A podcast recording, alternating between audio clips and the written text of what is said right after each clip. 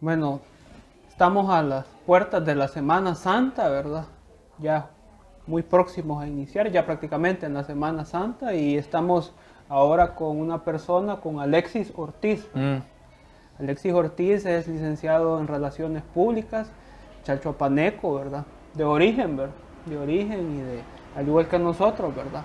Y es una persona que ha estado involucrada eh, de manera amplia en lo que eh, se entiende por cultura, turismo, eh, el desarrollo local. Ha sido pues pionero en algunas eh, rubros de la comunicación, ¿verdad? Bueno, es un comunicador, entiendo yo, ¿verdad? Y agradecer del tiempo y también el espacio, ¿verdad? Tienda Miraflores que nos, pues... Sí. Sí, men, gracias. De verdad, gracias por hacer el, por el- hacer el tiempo. Entiendo que estás bastante ocupado. y- Sí, me ha, me ha tocado un poco atareado, pero la verdad que eh, primeramente agradecerles por el espacio, a, a la tienda Mira, Miraflores también por, porque nos brinda este bonito entorno en el que estamos compartiendo, que te hace sentir como en casa, sin lugar a duda.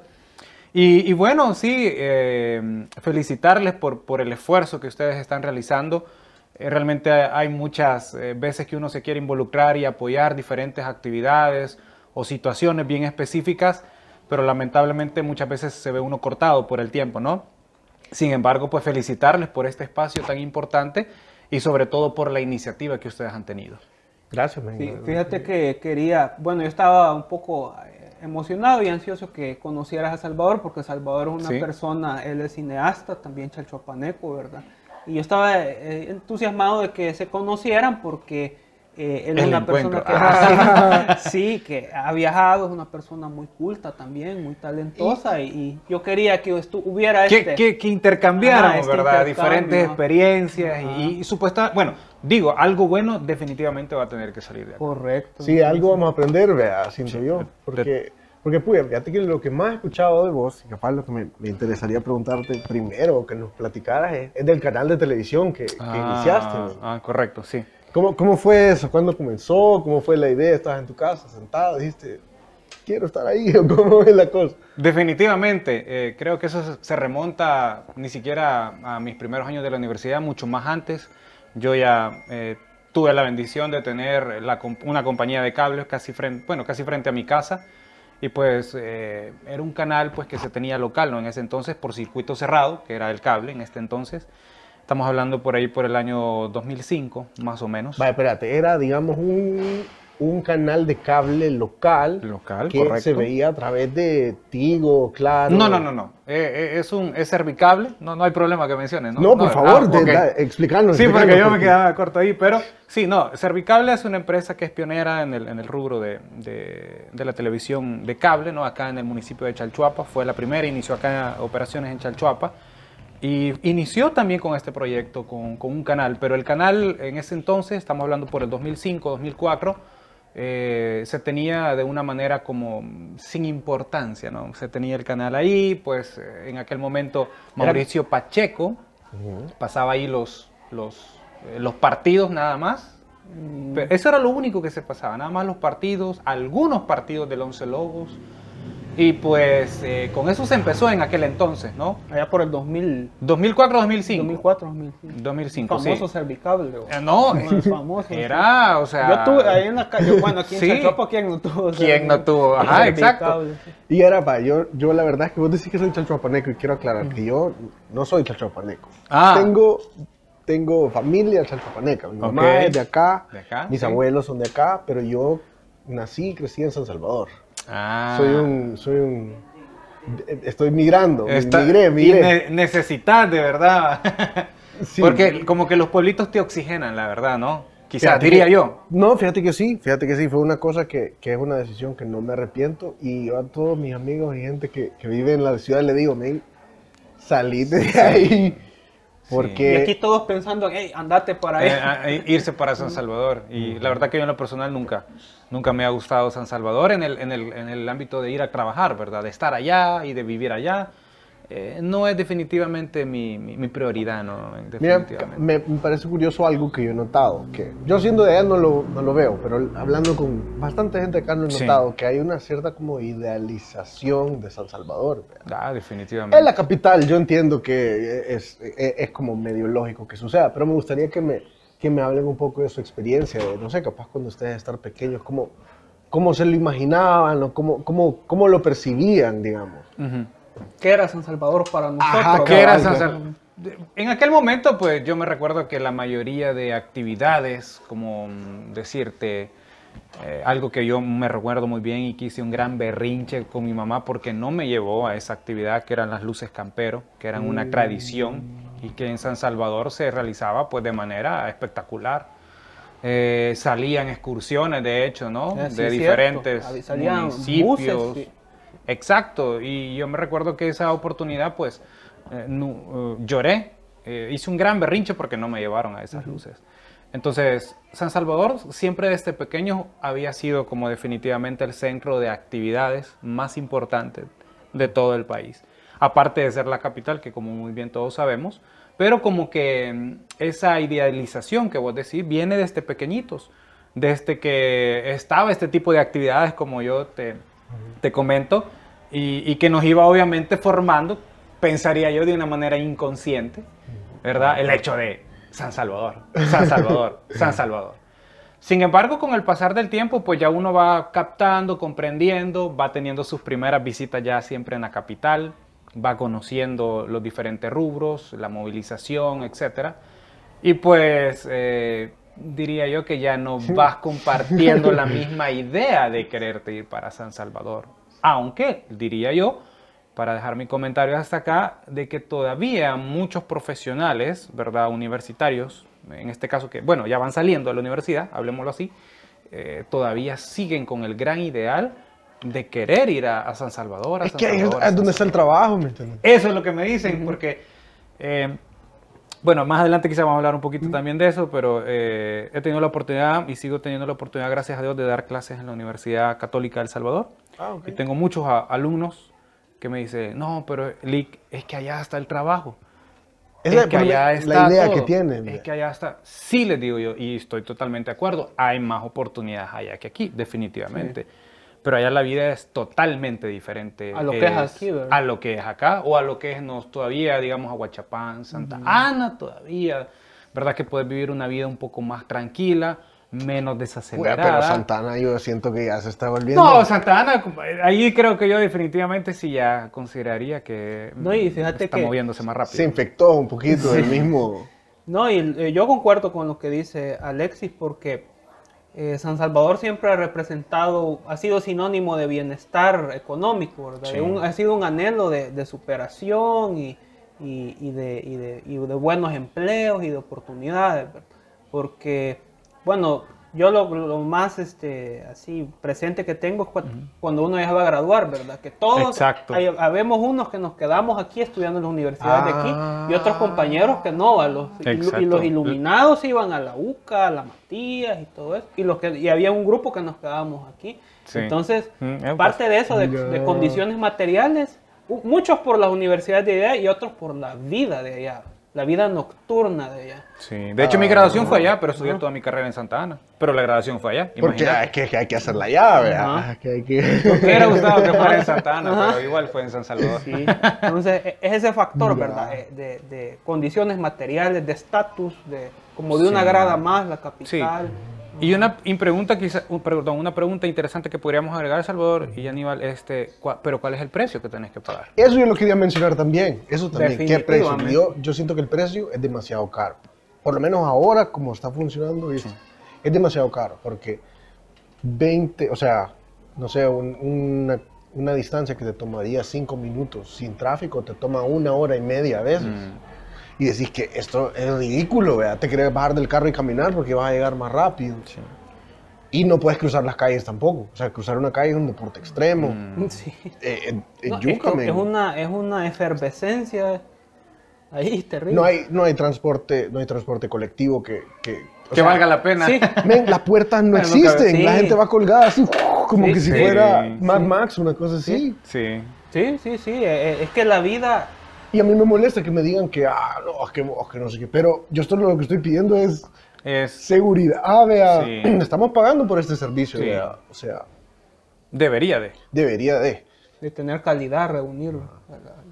comodidad, calidad, aseo, este, seguridad. Sí, que sea bonito. No solo que sea digno, que sea bonito. Que sea bonito. Porque, claro. imagínate el flujo de comercio que les, pasa, que les lleve es suficiente Sí. para que no anden así rebotando los buses, vea. Definitivamente. Y, y la gente como que no se pone a pensar en eso, de cuánto dinero de verdad les entra a esta gente si los buses van. Van llenos. Y el sí. gasto de, de mantener esos buses de hace como 50 años, medio le, uh, uh, lo, Sí. medio arreglan y... Y ya. Y siguen, ¿no? No, sí, sí, dale, dale. No, no, no. Entonces, diría yo, pongamos también la contrapartida. Claro. Eh, ¿Cuáles son aquellas personas, que es mi caso, que a mí en la personal no me gusta la capital? Ni para ir a trabajar, ni para No, vivir ni allá. ni a mí. En lo personal, ¿no? Quizás vemos todavía un, ru- un- un grupo, perdón, Sí. de decir de personas que somos más, eh, no sé, más amantes quizás de nuestro municipio, de nuestro pueblito, etcétera, por algún motivo, por muchas razones, pero que estamos acá y no nos queremos ir de acá. Y si vos me decís, una, una vez un, un licenciado me dijo, porque estábamos hablando también de este tipo de conversaciones, ¿verdad? Porque ay, hay más, más oportunidades, etcétera. Y me decía, bueno, pero ¿qué necesitas para trascender? Me decía. ¿Qué necesitas? ¿Vos necesitas un lugar para trascender? Me decía yo, que específicamente tiene que ser San Salvador. Y él me decía, no, necesitas nada más el deseo y la actitud de querer trascender. El nivel de trascendencia lo vas a tener desde donde quieras que vos estés. No necesariamente el lugar te va a determinar tu nivel de trascendencia. Entonces eso se me quedó tan grabado, yo dije, y tiene razón, o sea, yo puedo trascender desde mi municipio, ¿verdad? Que quizás los medios más importantes estén allá, pero podemos generar una actividad aquí tan interesante, ¿verdad? Que los medios tengan que venir para acá y no yo tener que ir para allá. Y te tomen en cuenta, hey, mira, hiciste esta actividad, Salvador, mira qué interesante lo que estás haciendo, o mira, Aníbal, muy buena tu iniciativa, queremos ver si nos ayudas con... Entonces, Es posible. es posible. Entonces, pero lo que falta sí es esa previsualización de muchos de los jóvenes para que empiecen a creer tanto en sí mismos, en sus capacidades y en su talento que tienen, como también eh, crear el- el- las posibilidades ¿no? para poder crecer de esto donde están. Mira, ¿y, y qué sentís que, que- que fue el factor diferenciador para que vos hayas tenido la confianza o la visión Mm. para decir, bueno, voy a, voy, a, voy, a, voy a meterme a hacer esto? Híjole, creería yo de que mm, tiene que ver con, con- con quizás con, con el- ideal que uno ha mantenido, ¿no? De quizás que te forjaron quizás tus padres, no sé, podría ser, tiene que ver quizás mucho eso, pero eh, desde pequeño siempre me, me- me enseñaron a, a trabajar por lo que yo quería y que a pesar de que pareciera tan difícil, que no me centrara en que tenía que ser eso imposible o que era imposible para mí, sino que todo lo contrario, que yo podía transformar esa realidad eh, como yo quisiera. Pero para eso, obviamente, tenés que trabajar. Por eso preguntábamos anteriormente, ¿cuál es el precio de trabajar en San Salvador o de conseguir un buen trabajo en San Salvador? ¿Cuál es el precio? Acá tenemos nuestro precio, los que nos hemos quedado local, tenemos nuestro precio. En mi caso, yo tengo que tener como tres trabajos, más o menos, de hecho los tengo, ajá, para poder nivelarme, ¿no? Y poder eh, impulsar tanto mis proyectos personales, pero también eh, aportar un poco a la sociedad. Entonces, ese es el precio. El problema es que todos estamos muy cómodos y, y nos quedamos ahí, entonces, eh, hablando, etcétera, pero no actuamos. Entonces, eso es un elemento tan importantísimo, el tiempo, porque se nos va pasando, de hecho, el tiempo, Sí. y al final venimos a estar en una, en una época, quizás ya no podemos, no tenemos las mismas energías que antes, cuando, cuando realmente teníamos que haber empezado. ¿no? ¿Y, y qué Entonces, piensan ustedes de... Estaba ahorita que estaba escuchando a Alexis. ujú, hay algo que dicen, bueno, siempre hay una cuestión como temática, de, en- en- en- sobre todo en las cuestiones así de, de nosotros jóvenes, de qué es lo Sí. que hay que hacer con la vida y todo eso, de que, ah, es que vos tenés que salir de tu zona de confort. Ajá. Y de repente puede... Siempre te lo dicen. Ajá, entonces puede significar, bueno, se me ocurre a mí, es que vos tenés que salir de tu zona de confort, tenés que salir del pueblo, tenés que incomodarte, ir allá a San Salvador y allá, ta, ta, ta, ta, ta, ta. Pero yo pienso todo lo contrario. Ajá. Creo que la, la zona de confort se- sería irte allá, conseguir un trabajo y ahí uf, ya estás ahí, tic, tiqui, tiqui, tiqui, tiqui, tiqui, tic, y te acomodas allá. Pues creo que hay, de- al- hay cosas interesantes que deshilar ahí. Porque creo que sí tiene bastante valor salirse uno de su zona de confort y, y- y encontrarse en otros contextos. Porque, Correcto. porque eso, eso te sirve, men, te sirve para medirte, para de- de- decir... ¿Pero eh, qué es salir de la zona de confort para vos? Para mí, cuando me fui a mochilear, fue salirme de, mi zona de confort. Viajar. Porque Viajar. yo me fui a entrenar a, un, a algo, me fui a entrenar a, a estudiar cine. Ok. Y después decidí, voy a mochilear. Mira cómo funciona mi mente. Ajá. Estúpido, más o menos. voy a adquirir estas habilidades por, por tanto tiempo y después voy a dedicarme a hacer por un año algo que no va a requerir ninguna de esas Ninguna de habilidades. esas. Y tengo que eh, adquirir habilidades completamente nuevas que eran cosas de, de- de- o sea, otro mundo completamente. Sí. Entonces eso me sirvió para ver eso mismo que vos dijiste, fíjate, eso mismo que vos dijiste, bien importante, que no importa el lugar a donde estés, vos vas a trascender, Sí. Sí. también dependiendo de quién seas vos y el esfuerzo que le metas. Claro. Y uno, y uno se ve, si yo me veía como una gotita en esos diferentes contextos en los lugares que estaba. Y veía que las olas que causaba eran más o menos las mismas en, en- en todos los lugares. Pues Ajá. la gente tenía la misma impresión, tenía la misma disposición, la misma Sí. buena onda y a veces mala onda también, ¿sabes? No era, no era Sí, todo bueno, de todo, vea. Siempre, siempre te salen tus antagonistas, vea. Porque así es, así es la Así vida. es, claro. Así es, así es la vida. Entonces creo que hay, hay cierto valor en eso, pero no creo que sea... O sea, no es tan blanco y negro como decir sí o no, sino porque Ah. también tiene razón lo que, lo que él dice. Y mira, Claro. fíjate que yo estaba pensando hoy, hoy estaba escuchando Cultura Profética. Ujú. Le estaba tratando de hacer a ver a un amigo que vive en Estados Unidos el valor de las letras, de la música, de la combinación de jazz con blues y, y reggae y todas esas cosas. Y, y me puse a escuchar las letras y, y me di cuenta que yo cuando tenía como 22 años Sí. no podía encontrar nada con el, con el que, con que me, me sentía identificado de acá, pero escuchaba el unplug de Zoé Ajá. y, pu- y sentía eso es como mío, se siente como latino, Sí. pero rock. Y después escuchaba cultura profética y, y, y quedaron tatuadas en mi memoria ciertas, ciertas frases que ahora las busco y me doy cuenta que es una bahía en Puerto Rico, Ah, o es un barrio, o una calle de no sé qué, vea. Yo digo, pues nosotros, ¿por qué no escarbamos en lo que ya tenemos para hacer cosas, para que tengamos esos referentes? Entonces creo que tiene valor uno irse a descontextualizarse, Sí. pero también tiene mucho valor lo que vos decís de, de- de irse más profundo en, en lo nuestro, porque yo me fui a viajar sin saber absolutamente nada de donde yo venía. Y a mí me da una vergüenza, me, Que te preguntaba. que te pregunto, ¿y qué le vas a decir a pupusas, vea? y no sé nada, no sabía nada. Sabía algunas cosas, que- como que... Pero, pero no como lo que estaba aprendiendo estando en los lugares. ¿sabes? Ok. Que la misma gente te dice, yo no, yo no sabía cómo, cómo ir a un lugar y viajar, digamos. O sea, Ajá. la misma gente me funciona, no vení, andate a este museo, haz este recorrido. Y vos vas agarrando Sí, el, el- no, el- claro. el- el- el de decir, bueno... El ritmo, ¿no? y, y- y preguntándote el lugar que llegas, vaya, en esta ciudad, ¿qué pasó? ¿O qué, qué- cuál es el comercio? ¿Por qué Sí, existe claro. este lugar? Pues Un gran aprendizaje. ¿no? Un gran- Entonces, es es- que eso sí creo yo que es un auténtico, o sea, transitar en el mundo. Pero aquí, Sí. aquí la gente entiende salirte de tu zona de confort, ir a agarrar un trabajo. Pero es que va, ahí hay Sí, otra, cosa importante. A eso que- me que- refería yo. Otra cosa importante que hablar, fíjate, porque creo que acá hay un... Yo siempre digo esto, en El Salvador a algún palo hay que arrimarse, Sí. porque no te queda de otra. Sí. Algún palo hay que arrimarse. Entonces, eh, eso de salirte de tu, de tu zona de confort, medio que significa vender tu tiempo, tus intereses, Mm. tu vida y dáselo a una corporación o a una empresa grande o a alguien que te pueda cubrir tu tu- tu- tu- tus necesidades, pues. Sí, claro. Entonces, eso es, eso digamos, es para lo que me criaron a mí de cierta Mm. manera. Como que todo el- mi contexto social y familiar era como, no, usted tiene que conseguirse un trabajo que lo mantenga. Sí, así nosotros ya no, todo. nos- así ya no nos preocupamos por usted. Exacto. Así ya no nos jode, ¿vea?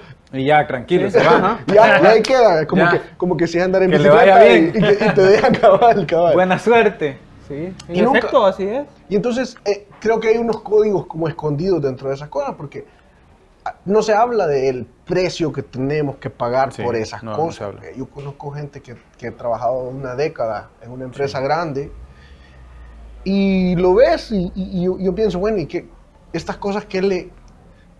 que- ¿Qué intercambio ha hecho? qué crecimiento, tal vez económico. Y yo fíjate que trabajé en- Económico, en call sí, center un rato. Ahorran, compran su, su casa. Ya ese es el... van a vivir tranquilos. Ah, tranquilos. para Ajá. siempre. Ese, ese es el...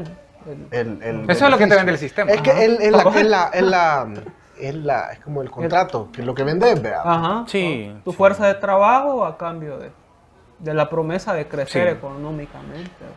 Y de hecho estaba viendo hoy un documental de, de Estados Unidos sobre un caso muy polémico de, mm, de bueno, que se dio de, de- de pagos por ingresar a diferentes universidades.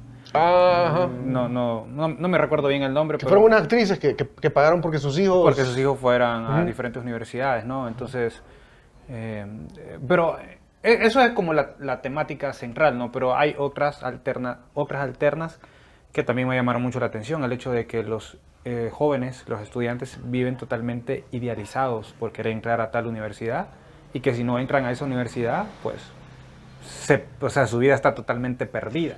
Por Sí, ejemplo. Entonces, yo digo, ¿cómo, cómo- yo le digo el sistema, pues, porque... Que él, sí. Eh, no, no, No tiene otro otro, nombre. no tiene otro nombre, La pero máquina, el sistema. ¿cómo te idealizan de una forma, o sea, que vos estás como automatizado a que esto te dice la sociedad y esto vas a hacer y esto vas a trabajar y tantos años después te vas a jubilar, que cuando ya te vas a jubilar apenas y tenés tiempo para disfrutar el poco dinero, ¿verdad? Que has tenido para ahorrar y ya después, y ya estuvo. Entonces, o sea, es que esto no puede ser así definitivamente. Y ese, eso es lo que nos venden con la, digamos, los, los anuncios de banco y todas esas cosas. Sí. toda esta propaganda. En realidad es eso, es- es un- es- es- también son parte de eso. Porque ¿quién financia las universidades grandes? Son los bancos. Ujú. y, y lo que quieren es, man- es- te venden esta deuda que vos haces, porque la mayoría de universidades En están Estados Unidos, sí.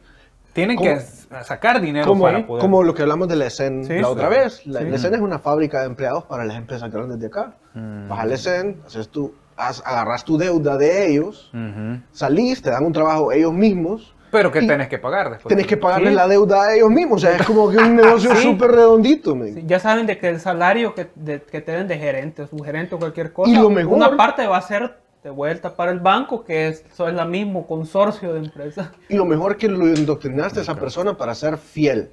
Para ser un empleado Ah, fiel claro. a su alma mater, vea, a su. al- al- a, la.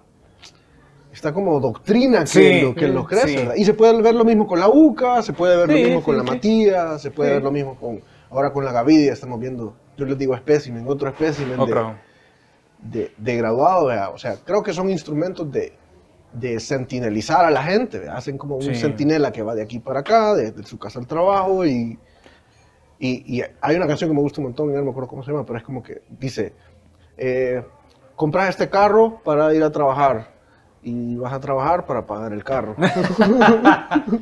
No, y, y es bueno que, que, ¿cómo se llama? Que personas de nuestra generación, ¿verdad? Así como, como Alexis, que eh, ha asumido la docencia, ¿verdad? Que, Sí, ese es un reto bien Es un complicado, reto ¿eh? bien grande, entonces... Más en la actualidad. Entonces estás involucrado en eso y, también uno tiene que, que tomar cierta responsabilidad, ¿verdad? Y, y- y estas cosas que nosotros sentimos y, y- pues de alguna forma ir dándoles, dejándoles semillas a tus, a tus Claro. estudiantes, ¿verdad? De- de De hecho, alumbrarlos de esa manera, ¿verdad?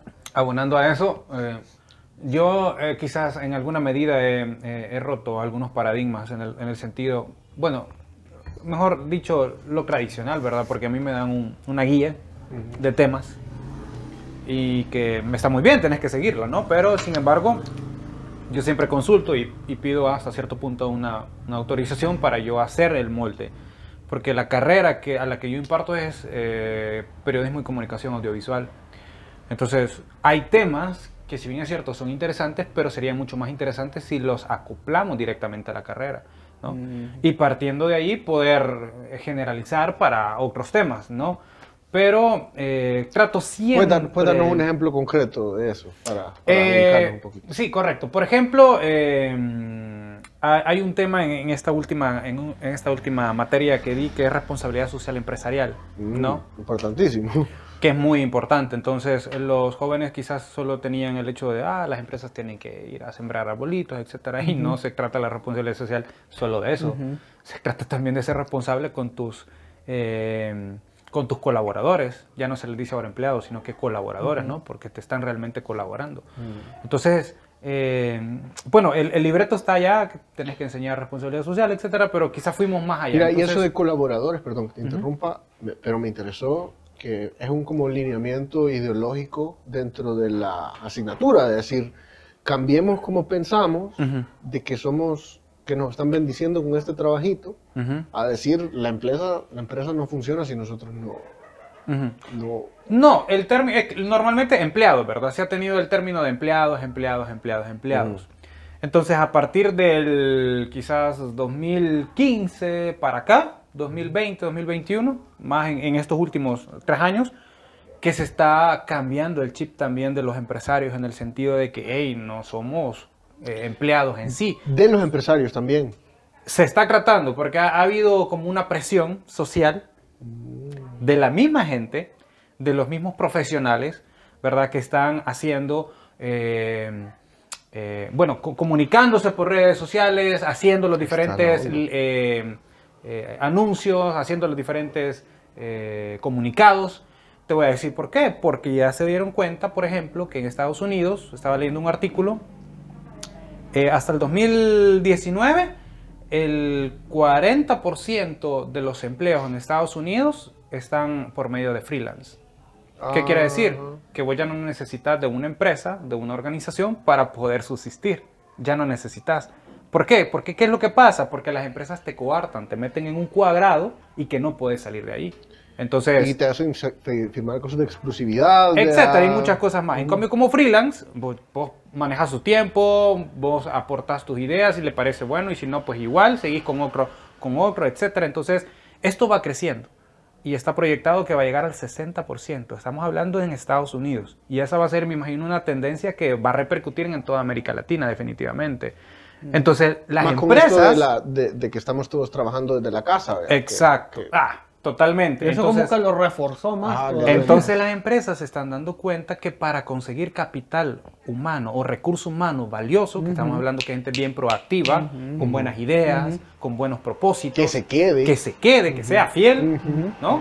Entonces les está costando más. Sí, yo lo noto, fíjate, lo noto. Estaba hablando con, con- con un amigo sobre qué es lo que va a pasar en la economía en los próximos años acá.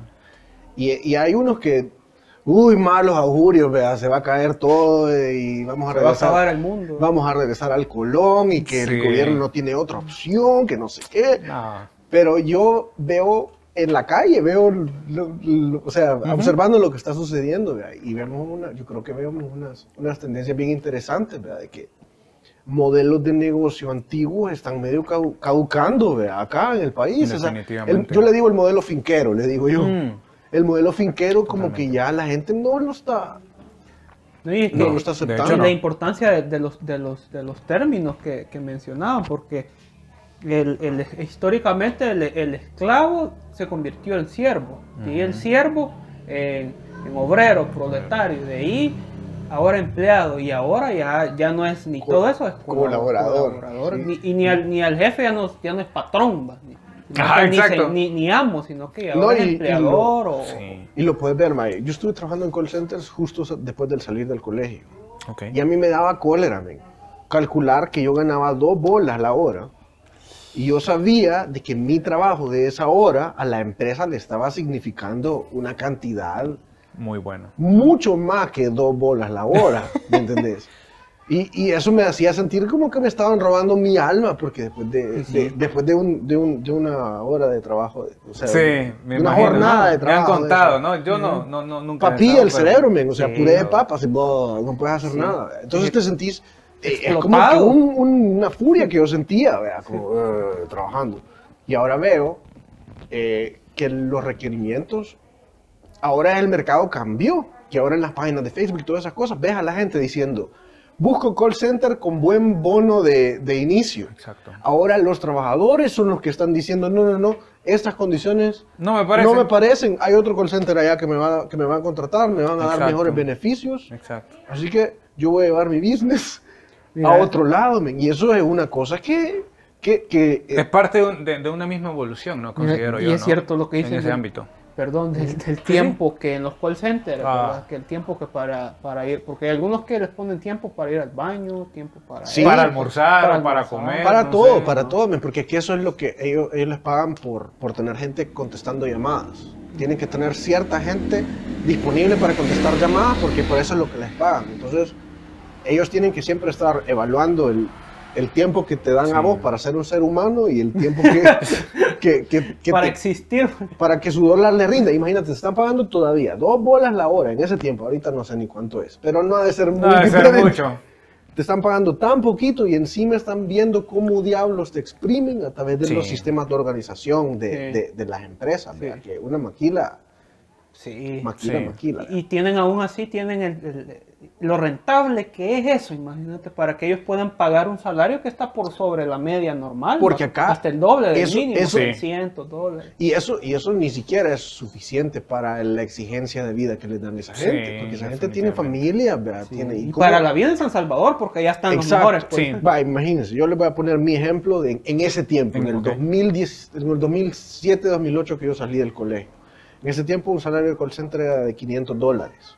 Era muy bueno. Era bastante. Era, sí. era, Era como hoy unos 800, Sí, algo así, ¿va? sí. Pero a mí no me servía de absolutamente nada. Yo era de las pocas personas que no vivía con mis padres en ese tiempo. Mi mamá se vino para acá, para el Chalchuapa, y yo me quedé allá Allá. viviendo. Entonces, ponete a pensar cómo es el mercado de bienes raíces. De encontrar un lugar donde vivir, que Ajá. esté acostumbrado yo Claro. a las cosas con las que crecí más o menos, ¿me Sí, entendés? Un sí. cuarto con algo de espacio, Sí, vea, con... con A tu porque, nivel de vida. a mi nivel de vida, porque, eh, digamos, el trabajo que me están dando es un trabajo de que le hagan a una persona de 18 años, en el, en- en- con, con mi nivel de, de- de- De comodidad. Exactamente, entonces el salario me debería de dar para yo mantener eso. Exacto. Pero no, era, era completamente imposible, con 500 dólares, solo en el Pero apartamento. Solo en el apartamento. Mira, transporte, Transporte, comida. alojamiento. Sí, cuando te enfermas, va, porque ir al seguro es una locura. Sí. Entonces, y eso que estabas allá, fíjate que hay gente aquí en Chalchuapa, y pues yo tengo un amigo que, Que viaja de aquí. sí, que, que, bueno, empezó, nomás lo contrataron antes de la pandemia, y viajó nada más una semana, así en bus, desde aquí hasta allá. de- y ahí se queda el quinto día de su primera semana de, de training que le dicen. Ajá. Y ya estaba como que era loco ya. de- y en eso nos encerraron a todos y, y empezó a trabajar de la casa y, ahí fue un aliviano. Sí. Pero ahora él vive con el, no, es vive con el miedo que le llamen. Va a venir. Para regresar. Ah, porque me dice él, tengo que salir a las 5 de la mañana de aquí. Y regresar para, a para saber. estar a las siete y media allá, en, en bus hasta allá, y de ahí salir allá como a las 5 meses, y Para- dos horas de bus de vuelta, y, Y solo mira- venir a dormir aquí y otra vez. No, me Y a la gente que recluta, los entrenan para que te digan, mira, y no tenés un amigo que, que- que te dé hospedaje en San Mm. Salvador, y venite todos los días, no importa, Mm. dale, hacerlo, ya te vamos a pagar 400 pesos. Sí, yo. Y es una cosa que, que no puede ser así, pues. Es que No. no. se puede sostener. Esa gente debería ganar por lo menos mil dólares. Sí. Sí. Todos, Sí, todos los que sí. trabajan en call center, por lo menos mil dólares Sí. deberían de Porque ganar. entre lo que gastas, digamos, en estar transportando, transporte, con- aunque hagas comida en la casa y te la lleves, vas a gastar Sí. en estar preparando. Y ya no se diga si vas a vivir allá, vas a gastar, a menos que te vayas a alquilar en un lugar No, bien y un- lejos, va y bien una, y una- y cantidad de tu dinero se va en, en justificar o en balancear lo mal que la pasas, pasas trabajando. Sí. Todos van a chupar, todos van a- se Sí. tienen que ir el fin de semana. Exacto, y esa que- es una incidencia y como va, quizás vos no tenés ganas o algo, ahí te van viendo de menos, como Sí. que te obligan incluso Sí. a entrar a ese Es que, mismo es que es círculo. parte ¿no? del Sí. estilo de vida, es parte del estilo de vida. Y la gente acá en el, en- en el país, los jóvenes, mi generación, yo me di cuenta, estaba hablando con una amiga hace poco, que, que la gente vive para el fin de semana. No tiene una razón de, de- de vivir, pues. Y el más fin que- de semana no dura nada.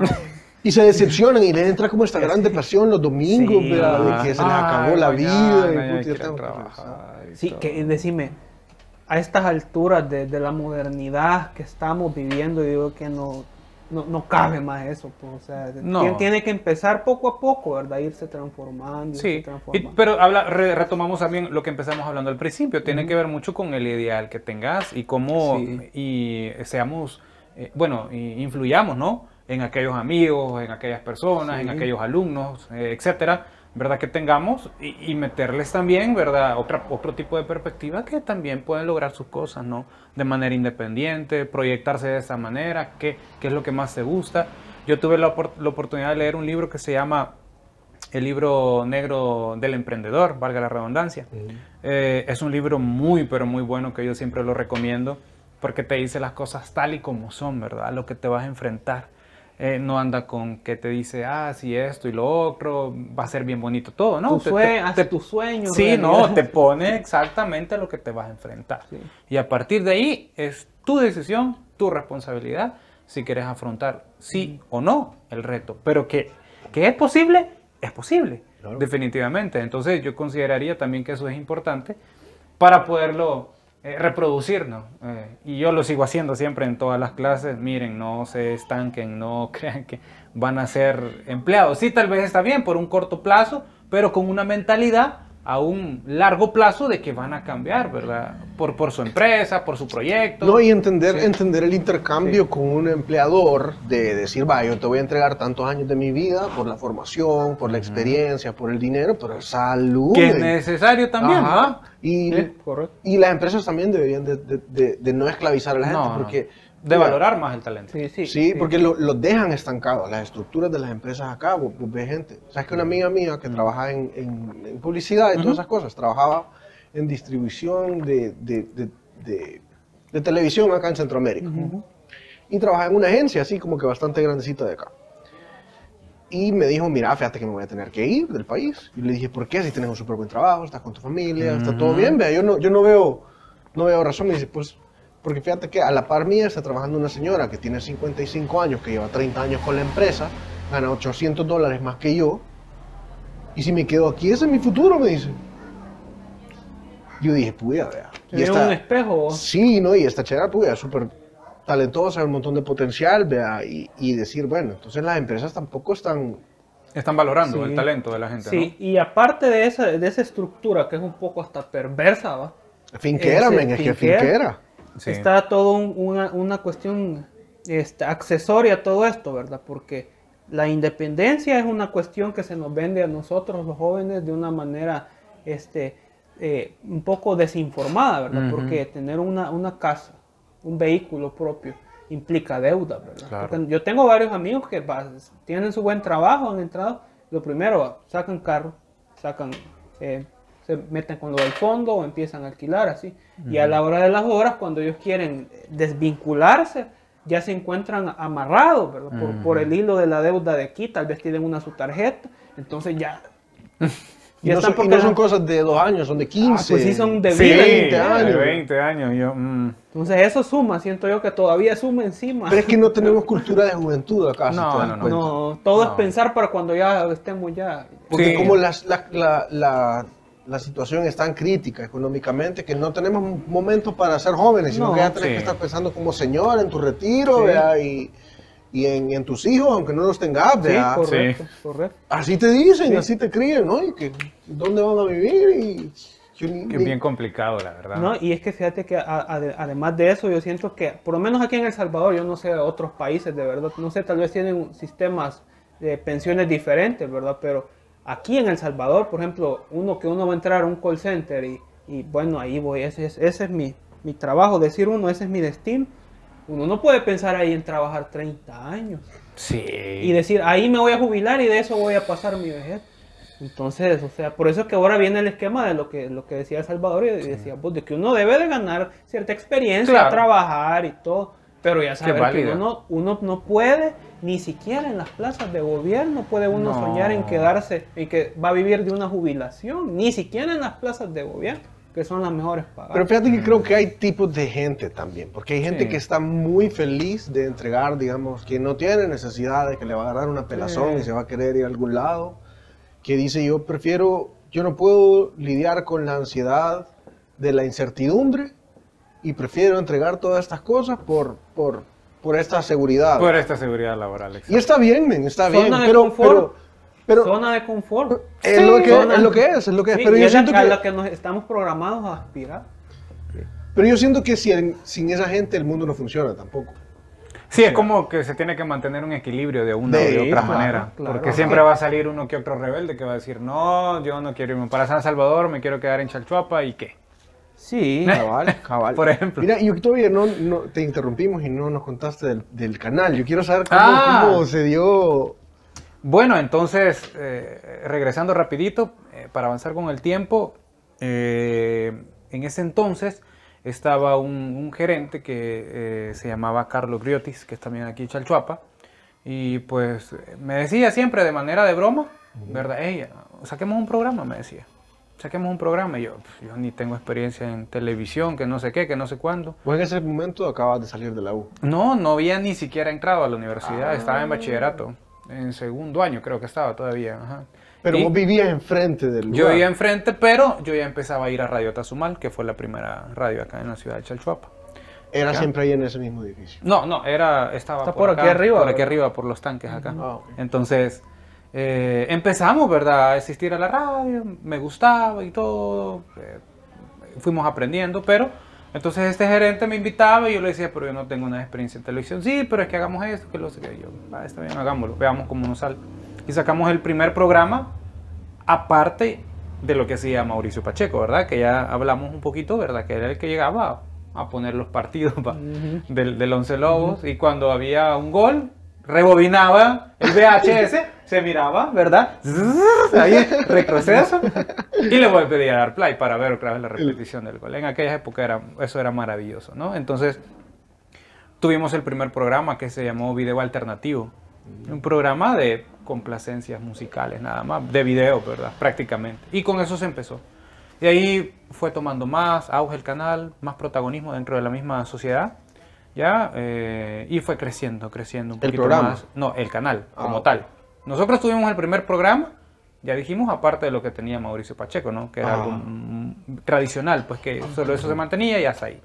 Entonces nosotros llegamos a, a crear ese programa que se llamaba Video Alternativo, posteriormente se le fue dando más auge, más importancia y ya empezó un noticiero, ¿verdad?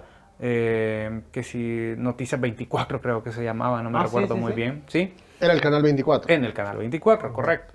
Y pues posteriormente ya nosotros ya... eh, Pero ese no se podía ver a- fuera de, de la red no, de esa. exactamente. de- de- Solo para la gente que tenía cervicable, pero como la mayoría tenía cervicable, ¿quién no tenía cervicable en Chalchuapa? Eso era, Era lo que pasaba. que eso era Ese lo era que pasaba. de- No, sí. Me miraba en la calle, era un famoso. de- sí, créemelo. Que esas eran, fueron épocas de oro, ¿verdad? Este, que la gente te miraba y, y sí, se quedaba, mira, mira el muchacho que sale en la tele, mira, por un video tan sencillo, por un programa tan sencillo, que, que- que todo mal estructurado quizás en su momento, porque por falta de experiencia, ¿verdad? Pero ahí estábamos. Entonces, posteriormente fuimos creciendo. Yo opté por una carrera, de, bueno, por la carrera de Relaciones Públicas en la universidad. Eh, fui eh, aprendiendo mucho más, pero ahí hubo un- una pequeña pausa dentro de mi, dentro de mi carrera, que yo hice eh, como dos años en el seminario para ser sacerdote. ¿Ibas a ser sacerdote? Sí, eso muy poca gente lo sabe, de hecho. Wow, exclusiva. Todavía ya no, ya sí, no muchos lo conocen. Y Oh, "Oye, man. usted iba a ser sacerdote. Y yo, "Ey, no era mala eso". persona, le digo, ni lo soy tampoco. Así, ¿verdad? ¿Para Pero qué se sorprende ¿verdad? tanto? ¿para qué se sorprende tanto? Así que- Entonces, yo estuve dos años estudiando filosofía y pues después de eso eh, me di cuenta que no era para mí. Nadie me obligó a entrar, así como tampoco nadie me obligó a salir. Sí fue una decisión más complicada, más difícil, eh, pero me di cuenta que no era para mí eso por la rutina que se vive, ¿no? Porque es algo mm, con cosas que ya eran muy personales en las cuales yo no estaba de acuerdo, ¿no? Porque eh, yo decía, no puedes, sí es necesario la preparación, pero ¿por qué prepararte ocho años? Decía yo. Eh, tanto para, para saber si tenés o no tenés la vocación. Entonces yo siento que eso mejor lo medís en, el en los momentos que estás ahí. Y tenés que tomar una decisión antes, Sí. ¿verdad? No ya Eh, cuando ya No ya cuando ya ya sos sacerdote. Ya no tenés más "Ay, que, bueno, no hoy ya sabía". llegué, hoy ni modo. Exacto. Pero bueno, entonces salí, eh, mucha gente decepcionada quizás, tenía mucha confianza en mí en ese momento, desde ese punto de vista religioso, pero igual era una decisión mía que yo sabía que la había tomado de la forma más sincera y retomé mi carrera universitaria hasta graduarme de Relaciones Públicas y posteriormente saqué una especialización en Gerencia, Liderazgo e Innovación Empresarial Y de ahí, pues, obviamente tuve la oportunidad de regresar a los medios nuevamente.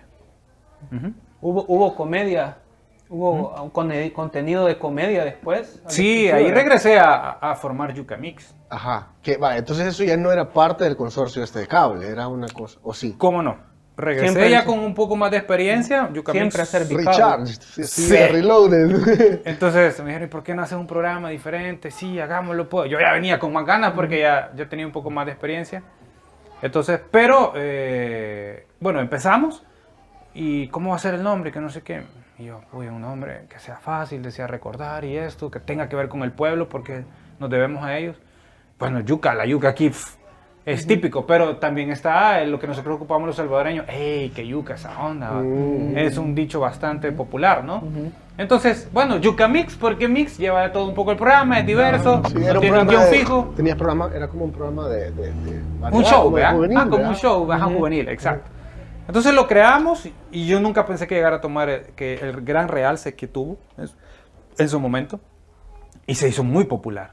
Sí, la verdad que he recordado. ¿Y cómo, Al- cómo sí. medían, cómo medían eh, la gente que lo Eh, veía? Mira, primero con las llamadas, que era lo único que teníamos en ese momento, y el segundo en la calle. Espérate, Porque- o sea, la gente llamaba al canal... sí, al programa, Ah, a la hora del programa. O Porque sea- nosotros teníamos también apertura siempre para estar para que la gente Para que la llamara. gente llamara. Y la gente... La gente llamaba. O sea, en cualquier momento del programa que estábamos en vivo, la gente, hacíamos una dinámica o preguntábamos esto o hacíamos tal cosa, la gente llamaba. Quería participar. Quería participar. Al punto y al grado de que en la calle ya no me decían, Alexis, hey, salud Alexis. Sino que, hey, Yuca Mix, hey, Yuca Mix. Sí, es cierto. Hey, Yuca Mix. Y yo, la gente va. Pero nunca me molestó tampoco porque me sentía contento, ¿no? Y, y fue ese, esa- esa- ese impacto que yo nunca me imaginé lograr tener, hasta el punto de que la televisora de, Sa- de Santa Ana, que era TBS, que en ese momento iban a hacer, ¿verdad? A cargo del, eh, del diputado Mendoza. Y fue que se fijó en nosotros, un productor de acá, Manuel Turcios. Entonces nos Ah, dijo... Que Ajá. lo tuvimos el Sí, de hecho sí estuve viendo. Todavía Sí. no, he- no escuchado el podcast por falta de tiempo, pero sí lo voy a escuchar, lo prometo. Este, entonces él nos invitó y, no- y nos fuimos a trabajar allá. Eh, fue un poco más difícil porque ya eran otras exigencias y todo. Estuvimos cuatro años y medio en Santa Ana. El programa fue, gracias a Dios, muy bien aceptado. Siempre Yuca Mix. Siempre o sea, Yuca se- llevaron el proyecto para allá. Se lleva- nos llevamos el proyecto para allá. ¿Y cómo era el contenido? de- Eso te iba a preguntar porque fíjate de que yo lo traté de buscar ahorita para verlo Ah. no está en ninguna plataforma. Eran cosas ahorita. graciosas. Mira, en Chalchuapa fue algo, fue como una divierta, hablemoslo así. Realmente, no, no teníamos un, un plan, no teníamos que patrocinador, así que dijimos, ah, nos van a financiar. Sino que era una divierta y quizás eso fue lo que más le gustó a la gente. Como entre Lo- amigos, Ajá. así. eh. Entonces llevábamos invitados, Ah. hablamos de un tema de psicología, nos gustaba dar temas de ovnis y todo eso. Ah, que... Al, al licenciado que llegaba, que era psicólogo, le poníamos una peluca y lo poníamos a bailar. O sea, bandas bien así, bien, bien loca, ¿vea? y bien fuera de serie en, en su momento, la verdad. Y hablábamos sobre una película, alguna música, los reportajes. Una vez me acuerdo para una Navidad, el reportaje más loco que hemos hecho con, con Kevin Colón, que nos fuimos a, a- a buscar saludos, pero le dije, pero mira, le dije, o sea, saludos de la gente ya, ya todos hacen, le dije, hagamos saludos de los bolitos, le digo, que no se quede en la calle. De verdad, me sí, de cualquiera que nos encontremos, vamos, le digo, vámonos, pues me dice. Y empezamos a grabarle a los bolitos, vea, "Ay, mire, mándale un saludo. Y los bolitos se emocionaban tanto, Sí, mandando un pues, saludo. Entonces, ese reportaje fue uno de los más reportajes que más pegó, sin lugar a duda, a la gente le gustó tanto, tanto. Y pues... Y en ese tiempo ya a través de Facebook, ya a través de... O, No, o- o pero- solo por el canal. No, solo por el canal, solo por el canal definitivamente y por YouTube, porque YouTube sí ya estaba. Y hay en YouTube, de hecho, todavía un, empezamos, eh, sacamos nuestros propios personajes que se llamaban los Yukis. Entonces nosotros nos poníamos peluca y salíamos tocando y cantando. Ese sí lo vas a encontrar en YouTube, todavía está.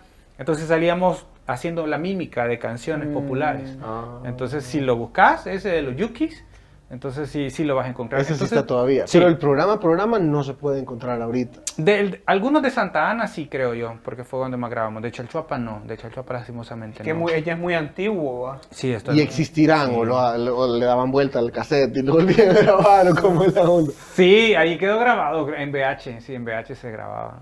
Pero VH bueno que lo rescataras para que los tuvieras, ¿verdad? Sí, men, es como... que Creo, diría yo que tengo, mm, quizás más de alguno, que- o alguna entrevista tal vez, posiblemente. Pero bueno, es de buscar, ¿no? Definitivamente, pero sí son, sí son buenos recuerdos. Y a partir de ahí, pues obviamente el canal fue evolucionando. Yo ya me fui para Santa Ana, después de Santa Ana, pues ya, después de eso creo que como yo ya, ya hice una pausa ya en los medios y ya mejor me dediqué más, de manera más profesional, ¿no? Ya necesitaba ya ir eh, siendo un poco más... Pensar en los hijos que no has Eh, tenido. pensando en los ¿eh? hijos que no he tenido. No, sino que ir forjándome un poco más, ¿no? Entonces, eh, se me dio la oportunidad de viajar, así como la has tenido tú, solo que no tan aventado como tú, que creo que ha sido una, me, me, me imagino hacer una experiencia tan grande y que, y que, que ahora pues te hace también eh, con, con, con el nivel de, de, de poder conversar de cualquier tema y son un poco más abiertos, ¿no? Creo que eso ayuda mucho, de verdad, Sí. increíblemente. Sí, me conocí gente de todos lados y, y- Y te cambia todo. Sí, sí, definitivamente. O Ajá. sea, te- tenés que... Mira, era una cosa, me gustaría hablar de algo, fíjate, porque yo cuando me fui a Sudamérica me di, una, me di cuenta de algo de nuestra identidad como salvadoreños y la poco, lo poco que tenemos. Mm. Y, y es chivo, súper chivo que vos hayas hecho este programa y que haya salido esta cosa porque hay un, hay un referente cultural y hay un, un- una cosa que la gente se podía ver porque ustedes eran gente de acá y estaban haciendo lo que se les ocurría en el momento. Entonces, esas cosas son súper necesarias y yo cuando estaba allá me di cuenta que no, tení- no tuve nada de eso para yo poder enseñarle a la gente de allá, de decir, mira, esto es... Buscar algo en YouTube, Ah, ¿me claro, entendés? mira, Una esto cosa- es Chalchuapa. Ah, ah, ah, antes que se me olvide, hicimos el primer eh, video turístico también de Chalchuapa. ¿De Chalchuapa? De Chalchuapa. No sé si ahí también creo que participó tu mamá, yo creo que, que, que por ahí quizás sí estaba. Eh, pero sí hicimos el primer video turístico de Chalchuapa, que fue para la primera el concurso de pueblos vivos, de hecho. que Ah, fue por ahí por sí. el 2010, creo yo, si no mal recuerdo. Ay, hace 10 años, 11 años. Ujú, 2010, 2009, por ahí, sí. Mira, que Más o menos. ¿Y el turismo cuándo comenzaste vos a, a indagar? Pues eh, inicié con la niña Dina Maya, que fue la que me invitó. Estaba quizás por unos... Yo iba, pero así como que, ah, bueno, voy a ir porque me invitaban. ¿va? Y mi mamá andaba, aprovechaba, aprende algo. Y eso es un- alguien de unos tal. Yo no, yo como no soy de aquí, men. Yo... No, la niña Dina Maya fue de las primeras que tuvo también eh, la ADT, que fue la Asociación de Desarrollo Turístico en su momento. Y que pues eh, era el comité turístico, ¿no? Que, De aquel que- entonces, que- de, ¿verdad? aquel, de aquel momento. Entonces, bueno, me invitó y yo pues quizás tenía, yo estaba bien bicho también, pero nunca le daba la importancia al turismo, ¿me entiendes? O sea, lo tenía allí, pero como que, eh, como a los 16 años creo que yo empezaba a ir a las reuniones. Pero así, ¿verdad? Ya reuniones, colaborar, pero no era mi, no era mi... Sí. mi- mi- No sabía yo eso, Ajá, que ella había, ella había tenido... Sí, yo creo que antes de ella hubo alguien más, pero realmente te, te mentiría si te lo menciono ahorita. Pero sí, ella fue la, la, la- la que estaba en ese entonces y desde, desde ese, desde ese momento fue que se empezó.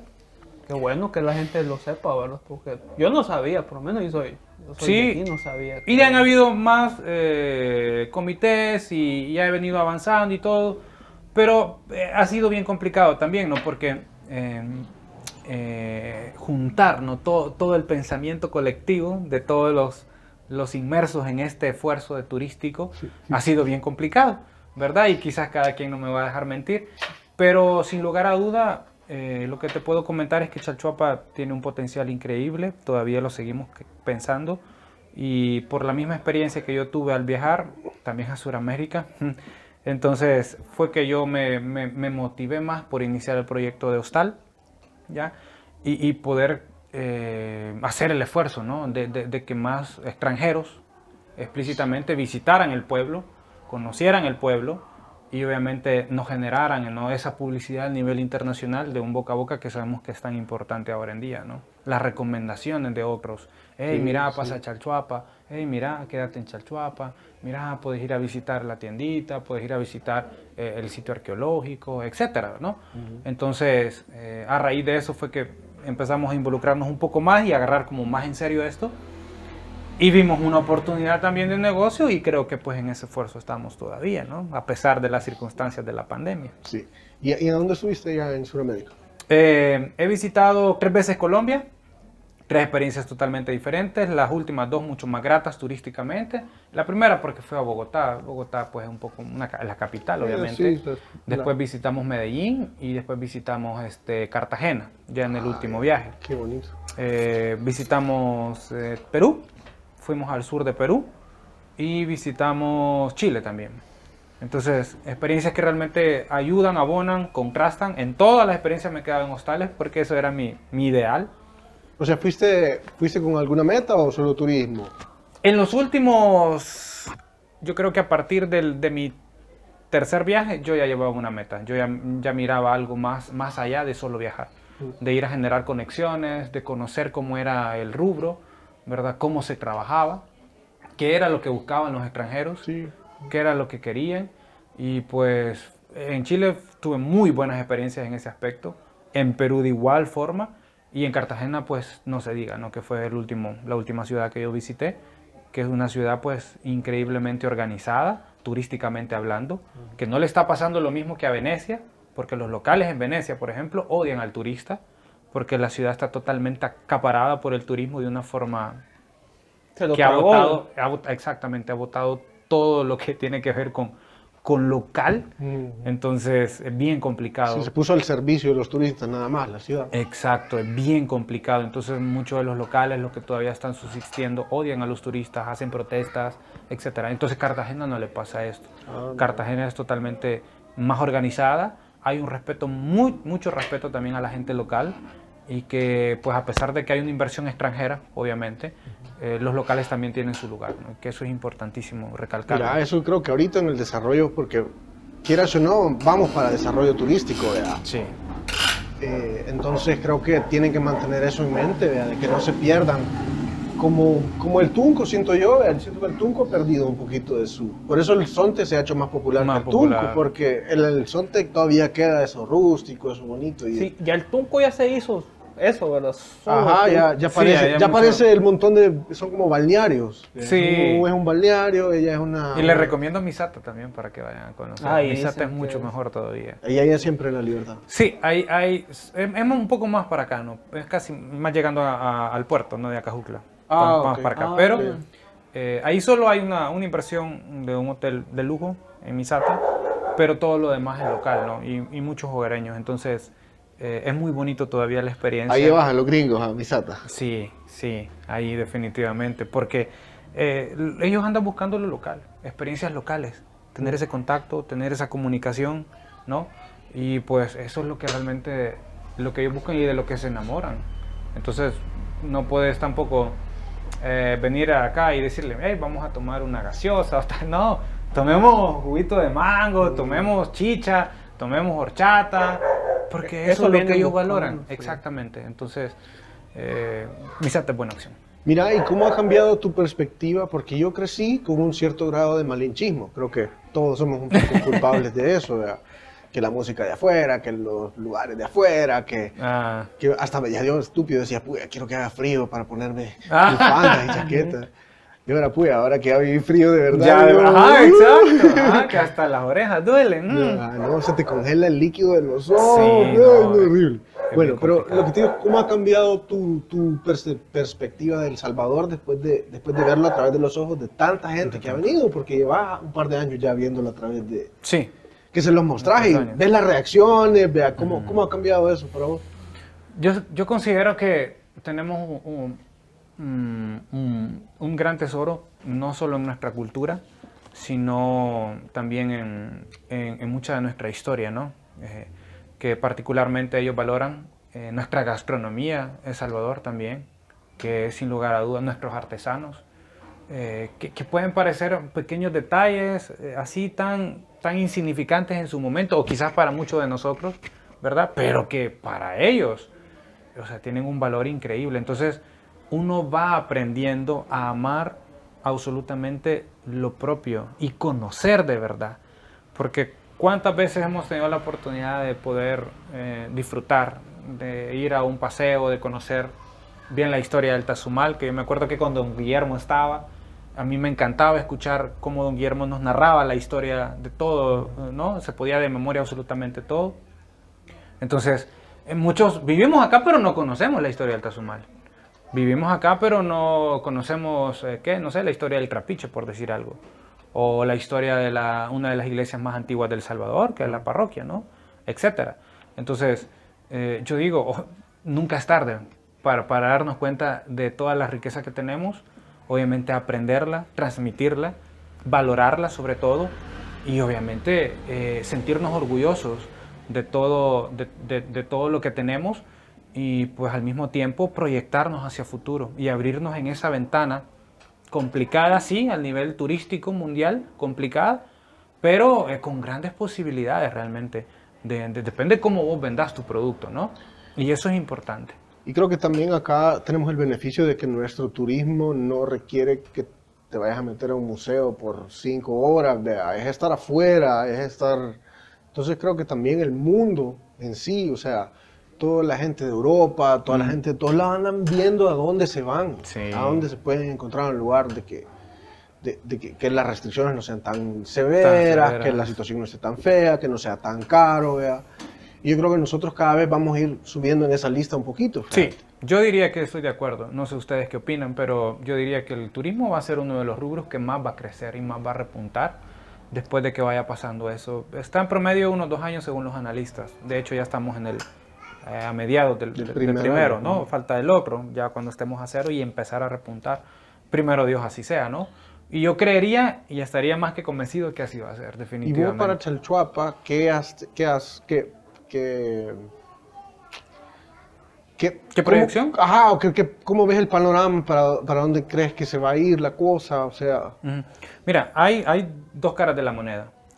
Tanto la iniciativa eh, de, de gobierno municipal, que tiene mucho que ver y que incide de una u otra manera, y la iniciativa eh, de emprendedores y colectiva, que está también. que está fuerte en Chalchuapa. Que está fuerte, aunque separados en su mayoría, pero es fuerte, ¿no? Mira, yo ya aprendí un Sí, poquito ya. que esa Va. es la, ese es el, es Ahí la es un manera tema de Chalchuapa. también que dedicamos a es un tema y nos llevamos también otras dos horas. Entonces, pero, pero es fuerte también, o sea, es fuerte, la- la- las, las cualidades, el talento es fuerte, ¿no? Entonces, eh, si lo vemos desde, el desde la perspectiva de emprendedor, que es la experiencia que yo tengo, siempre he deseado que Chalchuapa sea el HUD del occidente del país. ¿No? ¿Por qué? Porque te queda cerca todo. Sí. De Chalchuapa puedes ir al volcán, ¿sí? De Chalchuapa puedes ir al Cerro Verde, de Chalchuapa puedes ir al lago Cotepeque, de Chalchuapa incluso puedes ir a la playa y regresar, yo ya lo he hecho. De Chalchuapa puedes ir a la montaña, si querés, vas, eh, no sé, puedes ir a San José de la Majada, etcétera, a los Naranjos, ¿verdad? Sí, Eh, puedes ir a la Ruta de las Flores de Chalchuapa, regresás, puedes ir al Salto de Malacatupán y regresás, puedes ir a las Termales y regresás, puedes ir a Santa Ana y regresás, Hasta San Salvador. Sí. hasta la capital y regresás. No es tan complicado. ¿no? Entonces- Son 45 minutos. Sí, tenés una, Con suerte. claro, tenés una, una, una opción tan grande ahí, tenemos una opción tan grande ahí que nadie la ha capitalizado en ese sentido y en esa dirección. Pero es que infraestructura, men. No Tiene que ver. No está la infraestructura para que sea conveniente y rápido y que funcione y que haya un lugar donde estar allá y otro, ¿me entendés? Sí, eso tiene mucho que ver, pero también considero que, que- que tiene que ver la, la- la promoción ¿no? que se le da, porque todo lo- la mayoría de extranjeros se va para Santa Ana, para Santa Ana, y ahí es su punto de partida. Algunos eh, hemos pescado, ¿verdad?, para que se queden en Chalchuapa, pero no... Lo que no hacen es que pueden. vienen, yo he cachado un par que vienen de Santa Claro. Ana, vienen al Tazumán Y se van. y se van. Y se van, cabal. Y ya no te consumen a vos, ya no vienen acá, ya no, ya no van a comer algo de nuestra gastronomía, etcétera. Y bueno, ¿Y qué pensás de ahora de- de- del papel que están jugando los- las redes sociales hoy en todo este tema de la promoción, la publicidad y, Sí. y incluso la, la diferencia que hay entre cada red social, ¿verdad? Correcto. Y cómo hay unas emergentes, unas que bajan de repente, después vuelven y así. Yo, creo que es muy necesario hoy definitivamente y más que con esto de la pandemia ya no podemos vivir sin este medio de redes sociales, ¿no? En el buen sentido, ¿no? Porque de eso se trata, de utilizarlas para, para, para bien y para generar los insumos y, y- y lo que realmente necesitamos, ¿no? Entonces, la interacción que se tenía antes, que solo era en una dirección, ¿verdad? Entre la empresa y, y los clientes o los usuarios o los usuarios potenciales, etcétera, pues ya no es la misma, hoy es bidireccional. Si a vos no te gusta un servicio, lo, te puede poder reclamar y ya, ¿no? Una estrella, vaya, porque no me atendieron bien o porque esto no estaba bien, o lo denuncian, vea. O lo ahí- hacen público, lo denuncian, se vuelve viral, etcétera. Y ya ahí sí ya reaccionan los, los dueños. No, hoy las empresas están conscientes de eso y nosotros en el rubro turístico debemos de estar conscientes de ello. O sea, podemos incidir de una manera impresionante, de forma positiva, pero también tenemos que tener mucho cuidado porque también con algunos errores que, que se puedan cometer nos pueden también repercutir en, en, ese avance ¿no? y en ese ritmo que nosotros llevemos. Entonces yo diría que hay que errores realizarlo. Como, errores como, como, como qué cosa, por ejemplo. Perdón, ah, bueno, este, por ejemplo, yo me presenté una vez con el caso de que una amiga había puesto un mal comentario en un, en un restaurante, ¿no? Muy, muy famoso de ahí de la, de la playa, ¿verdad? Y, este, y se lo borraron, el comentario. Ah, ok. Entonces ella, se, bueno, ella se enojó mucho más e hizo mucho más ah, comentarios, tuvieron amigos que le ayudaron, etcétera, etcétera. Hicieron más bulla. Hicieron más bulla, entonces ella no los pudieron callar. Entonces, y se hizo negativo todo. Y se hizo negativo todo. Fíjate que, que, cuando lo más fácil es, hey, es cierto, mira, disculpa, eh, esperamos que en una próxima vez tengas una mejor experiencia que la que tuviste. Y eso lo miran mucho, te lo digo porque la mayoría de turistas, incluyendo los extranjeros, son bien, pero bien detallistas. Ellos leen los comentarios de los demás. Porque van a gastar antes de ir, entonces es lo único que tienen. Exacto, ellos leen las referencias de las demás personas que han estado ahí y, y, leen de verdad. Y ese factor de lectura, ese factor bidireccional que ahora tenemos y que está ahí, entonces es el que te puede generar o un plus o te puede desacreditar totalmente tu negocio. Entonces por eso debemos de tener mucho cuidado. Saber cómo tratar con estos problemas que se nos puedan enfrentar, como el que te digo, hay que hacerlo de una forma sincera, sí. Hay que tratar la manera de, de, de poderlo resolver en la medida de lo posible también. O sea, no puedes cerrarte a que no, no le gustó, entonces ya no venga. O sea, mm. no podemos hacer eso. Pero es que eso es una cosa cultural, fíjate. Sí, eso también tiene mucho eh, Es una cosa cultural de que, de que como antes la luz estaba apagada a, este tipo de cosas y cada quien era su propio dictador de su propio negocio y bueno, no te gusta, aquí nadie y si vos venís a decir que yo hice tal cosa, yo no hice nada. Ajá, cabrón. Yo no hice nada. Y ahora te toman video. No, pero es que aquí está usted, mire. Me gritó y me dijo tal cosa. Y salen los viejos ahí gritándole a la gente, que, son, que son dueños de negocios que están acostumbrados a abusar a sus clientes. Sí. Abusar de sus clientes eh, eh, por, por el hecho de que están en la posición de, de, de, recibir gente a sus cosas. Claro. Entonces creo que es una cosa cultural que, que siento que tenemos que, que ir cambiando poquito a poco. Definitivamente. De, y de, es como este panóptico, este, ¿sabes cuál es la idea del panóptico? Mm, este, es un experimento que hacen de que te, observan todo el tiempo. Ah. Entonces, si te observan todo el tiempo, tu comportamiento cambia. Pues. Correcto, definitivamente. Entonces, es una cosa que está sucediendo ahora acá con los negocios, de que la gente ahora tiene que estar, tiene que ser buena persona, aparte de vender. Y antes era vender a, ah, toda costa. Exactamente, a, toda, costa. O sea que se puede decir que ahora el concepto, bueno, vos que conocer, ¿verdad? De, tu profesión, el, concepto de imagen, ¿verdad? Ahora, ya sea personal o empresarial, ahora como que se ha hecho más auténtico porque no solo es aparentarlo, sino que de verdad sea, sea, un producto. O, gastar mucho más en pretender, o sea, invertir muchísimo, muchísimo, más, en, pretender y en ocultar tal vez lo que no queremos tener en cuenta. ha cambiado ese, el juego. sí, la verdad que ahora hay más trabajo para los que sacan esta profesión o los que están relacionados de una manera u otra con esta profesión. Eh, están ahí las oportunidades, la verdad que sí, es muy necesario. Hace poco he conversado con dos empresarios de Chalchuapa y uno no tiene mucha experiencia y me pidió un poco de ayuda también para poder gestionar un poco mejor, ¿verdad? Sus redes sociales. Y pues el otro, eh, creamos un departamento ya audiovisual porque no se tenía. No estaba tan convencido porque creía que no lo iba a utilizar. Pero al final le terminó sirviendo mucho más de lo que él esperaba. Yo ya ve que le dije, le digo yo que no estaba equivocado. O sea, definitivamente ahora no podemos vivir sin esto. Tenemos que estar muy conscientes de ello. Y a nosotros como profesionales, en este caso, lo que nos queda también es irnos preparando constantemente, actualizarnos constantemente. Y así como este, este, este conversatorio que tenemos ahora que nos enriquece absolutamente a todos y a los amigos que nos escuchan, pues obviamente debemos de crear también más espacios ¿no? para poder interactuar, para poder opinar, para poder conocer, mira cuáles son tus experiencias, y al final se va haciendo un crecimiento colectivo, ¿no? Que, que, lo único que así permite es de que te des cuenta de que las cosas sí son posibles, ¿no? Y de que tanto nosotros como la ciudad va a ir retomando y va a ir repuntando y la gente se va a empezar, ella no va a decir Chalchuapa peligroso, no, hey, mira, en Chalchuapa hay alguien que está dando un taller de esto de cine, por ejemplo. vea. Ujú. Mira, y que es súper chivo y que hicimos esto y que, o sea, interesante, ¿me Sí. entiendes? O mira, fíjate que hoy están haciendo tal cosa, o hubo tal, tal evento. Entonces, eh, depende realmente de nosotros, ¿no? De, Sí. de las iniciativas que tomemos y de no tener miedo. O sea, al final, si nos equivocamos, pues va a ser solo una vez. ¿ya? Sí, sí, fíjate, es interesante lo que comentas porque eh, el pueblo tiene una riqueza extraordinaria, Sí. eso hablábamos con Salvador, que eh, en recursos naturales, en historia, en talentos, en un montón de, de- de- y de actividades, ¿verdad? Porque no- nada más ni nada menos, este, el sábado pasado eh, hubo una ceremonia, ¿verdad? Aquí en el Tazumal, que fue Sí, el- algo así de- escuché. del solsticio. Del solsticio, Este, t- Yo tuve el privilegio El de estar, equinoccio. el- perdón, del, Ah, el equinoccio. equinoccio de, de primavera, perdón. Eh, yo tuve el privilegio de estar, yo nunca había estado, a pesar de que soy de aquí, de, de Chalchuapa, y, y- y, bueno, es, es bueno que en estas ventanas, ¿verdad? Se, se divulgue también, porque a mí me invitaron, si no, si no me invitan a mí, yo no me No, no, no no me Exacto. dado cuenta. Exacto. Entonces, Es cierto lo que l- dices. Sí, la mayor riqueza, ya para ir finalizando, creería yo que somos nosotros.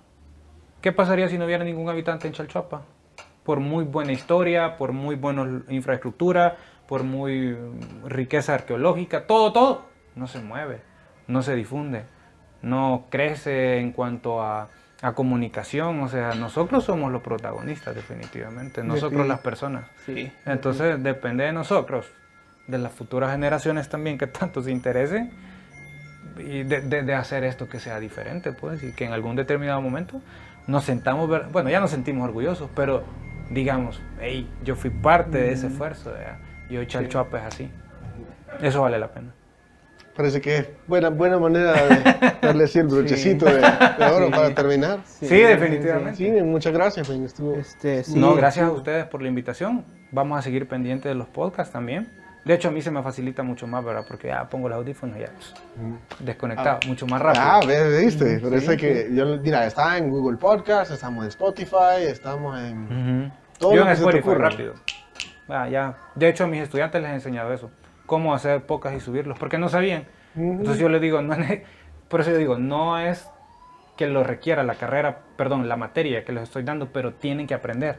Lo que hice es adaptar una tarea de la materia, pero con el podcast ya realizado, diseñado y subido. Mira, qué, Editado. qué genial, qué genial. Porque es posible, ustedes lo están Es súper fácil en Anchor, Anchor te lo hace todito. Exacto, y es súper necesario. Yo, por ejemplo, me echo los libros, audiolibros. Sí, es que porque puedes lavar trastes al mismo tiempo, o sea... Pueden hacer muchas cosas. Sí, pero vaya. Sí, sí, te agradecemos, ¿verdad? Por el, el tiempo, el espacio y de verdad, este, eh, ya ves, yo quería que... Sí, no, estuvo Tener- Vamos a seguir haciendo más cosas. Ahora Sí, te ponemos de acuerdo y nos quedamos ahí para reunirnos, Sí. ¿verdad? Posteriormente. Y que tengamos siempre la oportunidad de, de- de querer hacer cosas, ¿no? Yo siento que siempre vamos a congeniar en, al- en al- más de algún punto. Sí, y creo que eso es importante. Sí, nosotros estamos ahí, tenemos un par de proyectos que queremos hacer, ve ahí. Y ahí pues sí, platicamos. ahí Claro. ¿no? Sí, Claro. muchas gracias, Sí, Alex. sí, No, gracias por a el tiempo y, y- y de verdad. Que la fuerza les acompañe. Mañana hacemos yoga, por cierto, por si quieren ir. Ah, qué chivo, ¿a dónde? anuncio. Ahí Ah, en eh, donde Ricardo Saja hacemos. Ah, adentro de la, de Ajá. la cosa de Ricardo Sass. Ajá. ¿Y cómo es la onda? ¿Cómo Eh, eh, es algo básico, ¿no? Es algo básico que estamos realizando. eh, porque hicimos el- la primera sesión de yoga, la hicimos en el Tazumal nosotros, como hostal. Entonces generó un, de muy buena vibra, de verdad. Y vino mucha gente. A pesar que solo vino la mitad que es inscrito, pero vino muy buena cantidad de gente. Entonces seguimos retomando un grupito más pequeño, ¿ya? Para mantener el ritmo. Y ya cuando volvamos, podamos nuevamente al Tazumal, pues ya traer instructores internacionales, Ah, nacionales. Mira, ¿y cómo se puede inscribir la gente que, que está? Los que quieran llegar, pues estamos los domingos eh, a las 7 de la mañana. Hacemos ahorita una sesión nada más. Es una para principiantes, cabe mencionarlo, qué bueno. ¿verdad? Es para ir conociendo la disciplina, ¿ya? Para que posteriormente tengamos la oportunidad de ya hacerlo con instructores ya a nivel intermedio y pues obviamente conforme vayamos avanzando un nivel ya eh, más alto, ¿no? Entonces, pero esto es para nivel principiantes, es algo básico, ¿ya? Y que nos permite realmente llenarnos de esa energía que tanto necesitamos y pues al nivel individual también poder eh, tener un momento de paz ¿no? con nosotros mismos. Y también como que una socialización sana, siento Sí, yo. Aquí la gente no socializa. vos. Sí, definitivamente. Todos ir a...